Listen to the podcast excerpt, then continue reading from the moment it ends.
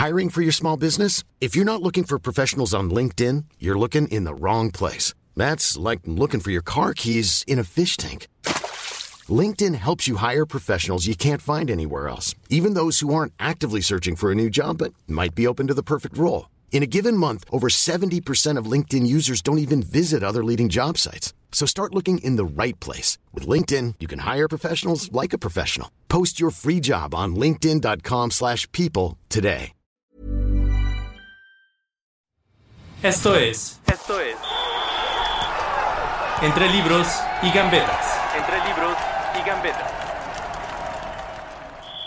¿Qué tal amigos? Bienvenidos a Entre Libros y Gambetas, este espacio creado desde Penguin Random House para hablar un poco del deporte y desde luego de las grandes plumas de la literatura que han eh, sabido converger en ambos temas, ¿no? Tanto fútbol como desde luego la palabra escrita.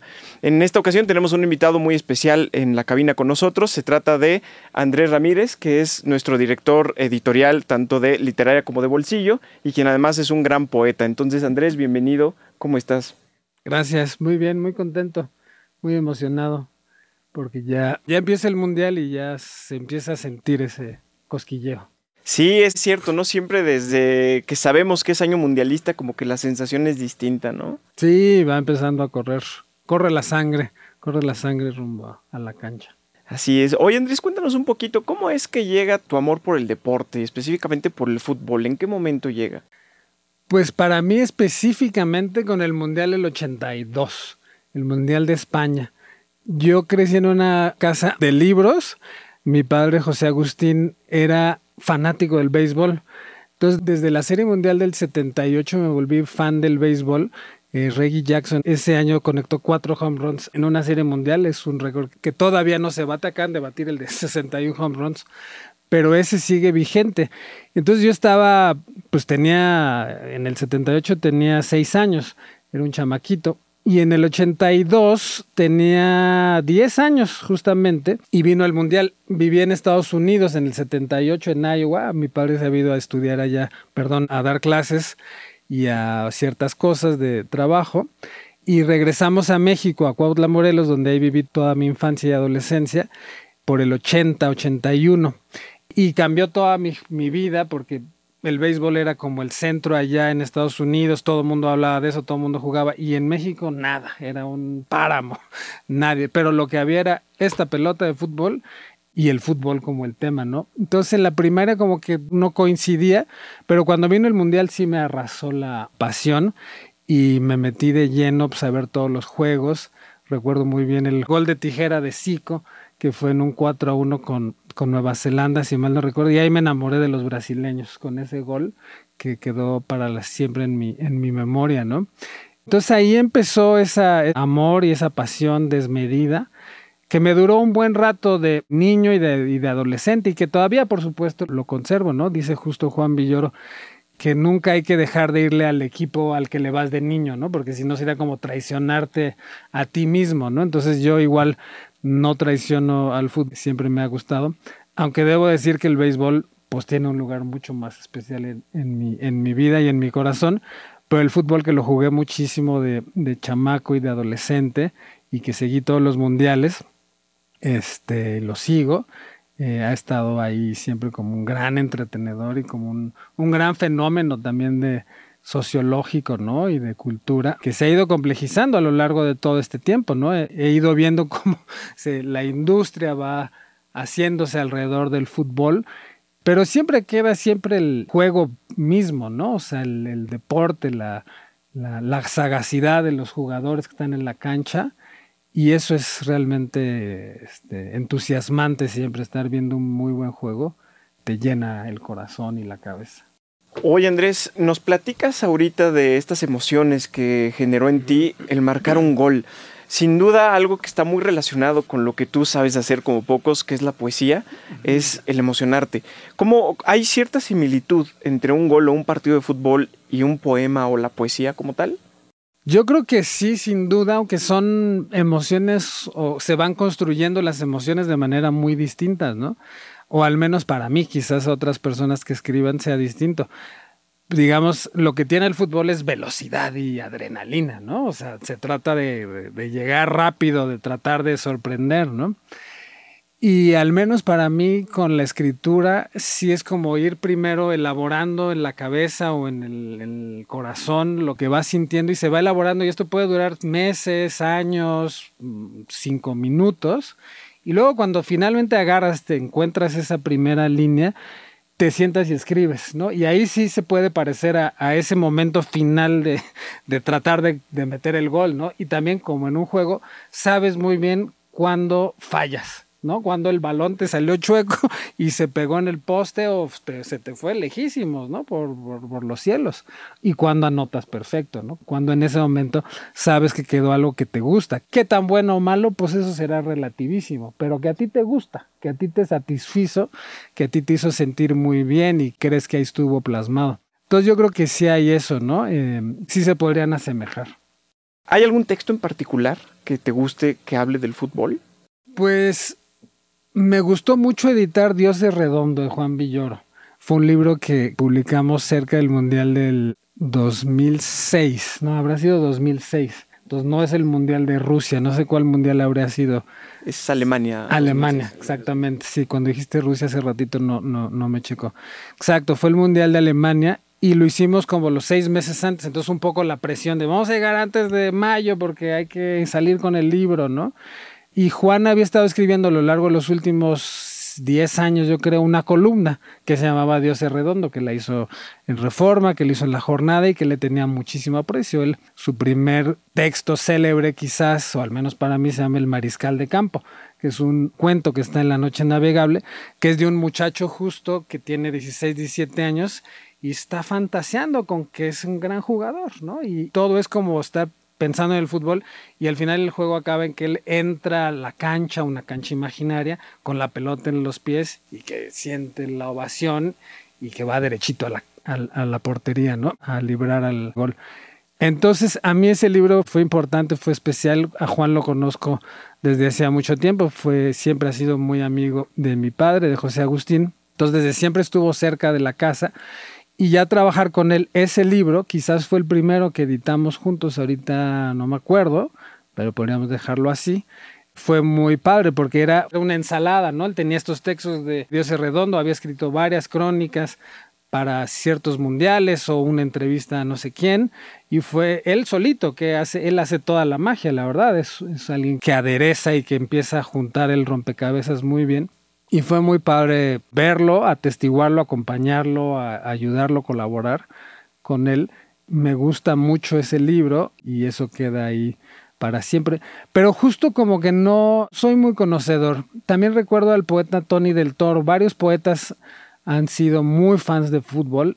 Tony del Toro, Antonio del Toro es uno y Eduardo Hurtado es otro que también entre mis 20, 25 años fueron muy cercanos a mí, muy tutelares y hablaban mucho de fútbol y ellos sí tienen varios textos muy memorables sobre, sobre fútbol, eh, varios poemas que ahorita no recuerdo, pero que sí recuerdo el momento en que lo estoy leyendo y sentir esa emoción.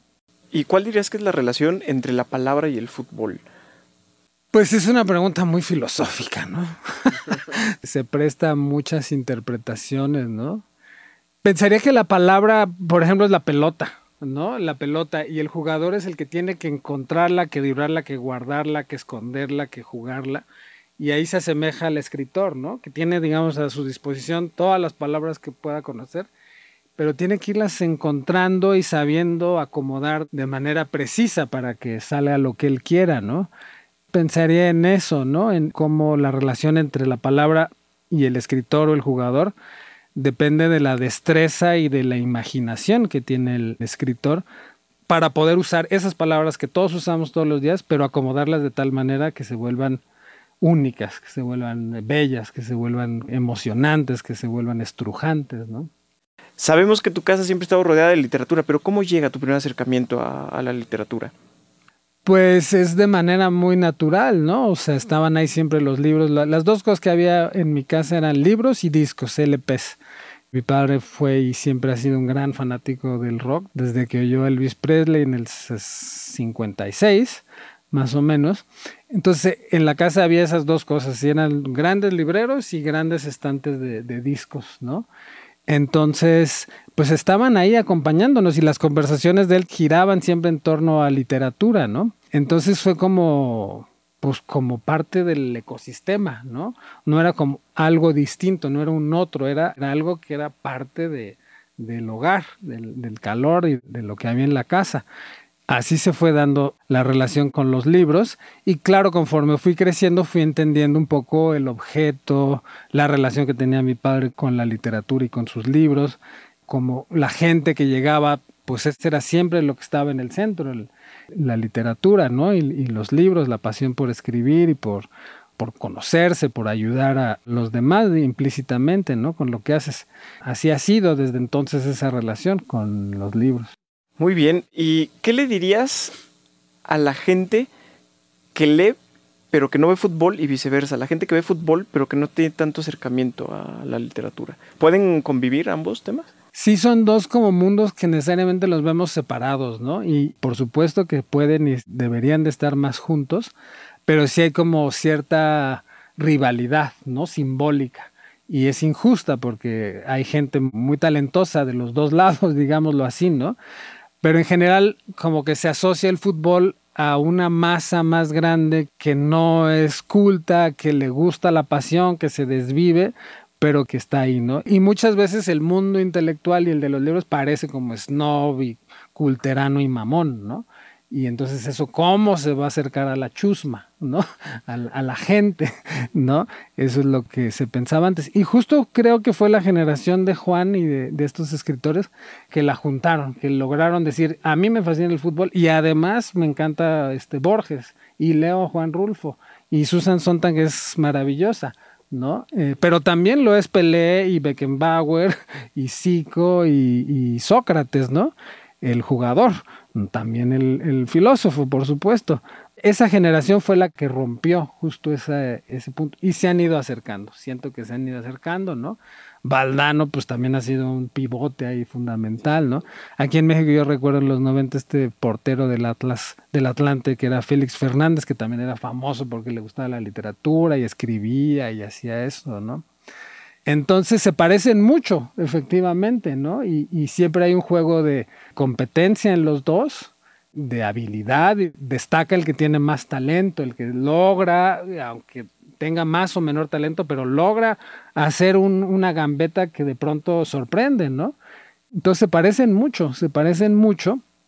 Y creo que esta distancia que había se ha ido acortando y qué bueno, porque insisto, no debería de existir. Somos, se parecen mucho y, y hay mucha semejanza, ¿no? Entonces, creo que eso ha sido bastante bueno en los últimos años.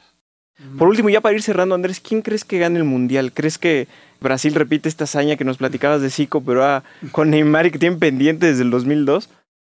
Fíjate que yo, o sea, Brasil está en mi corazón y siempre le voy a ir, pero desde, desde que el, ¿cómo se llama este jugador? El burrito, que era de, de Argentina, el burrito Ortega, creo que era, hace como 10 años, me cautivó en un par de juegos.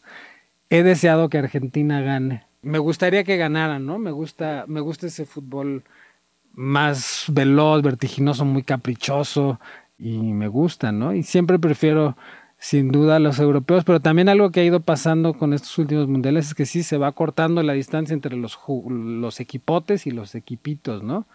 Entonces también me gustaría que de pronto hubiera una súper sorpresa, ¿no? Un equipo asiático o africano o un latinoamericano que siempre está en el sótano, pues lograr hacer una, destreza mayor, ¿no? Y que si no ganara Alemania, eso también nunca me gusta. Desde que le ganaron a, a, Francia en ese 82, también este, pues no se los perdono y no lo haré nunca. Una última pregunta, porque dices que Argentina eh, está dentro de tus favoritos. Ajá. 26 de noviembre, México-Argentina. Ajá. ¿Hay algún pronóstico que nos.? Pues ojalá gane México. Por Ahí supuesto. sí gana, gana sí, México claro, y después ya. Que gane el México, paso de pero si Argentina. gana el mejor, pues será el mejor, ¿no? Si es Argentina, también estaré contento. Pues muchas gracias, Andrés. Eh, los invitamos también a que vean los comentarios. Vamos a estar regalando con dinámicas que estarán aquí abajo descritas un kit mundialista con balones y con libros de nuestros queridos autores. Muchas gracias. No, gracias a ti, Diego. Gracias a todos ustedes. Esto fue Entre libros y gambetas. Entre libros y gambetas. If you're looking for plump lips that last, you need to know about Juvederm lip fillers. With Juvederm Volbella XC and Juvederm Ultra XC, your lip look, whether it's subtle or bold, can last up to one full year with optimal treatment and no additional maintenance. Find a licensed specialist and see if it's right for you at juvederm.com today. That's J U V E D E R M.com. Add fullness to lips in adults over 21 with Juvederm Volbella XC or Juvederm Ultra XC. Do not use if you have severe allergies or a history of severe allergic reactions, or if you're allergic to lidocaine or the proteins used in Juvederm. Tell your doctor if you have a history of scarring or taking medicines that decrease the body's immune response or that can prolong bleeding. Common side effects include injection site redness, swelling, pain, tenderness, firmness, lumps, bumps, bruising, discoloration, or itching. As with all fillers, there's a rare risk of unintentional injection into a blood vessel, which can cause vision abnormalities, blindness, stroke, temporary scabs, or scarring. For full important safety information, visit juvederm.com.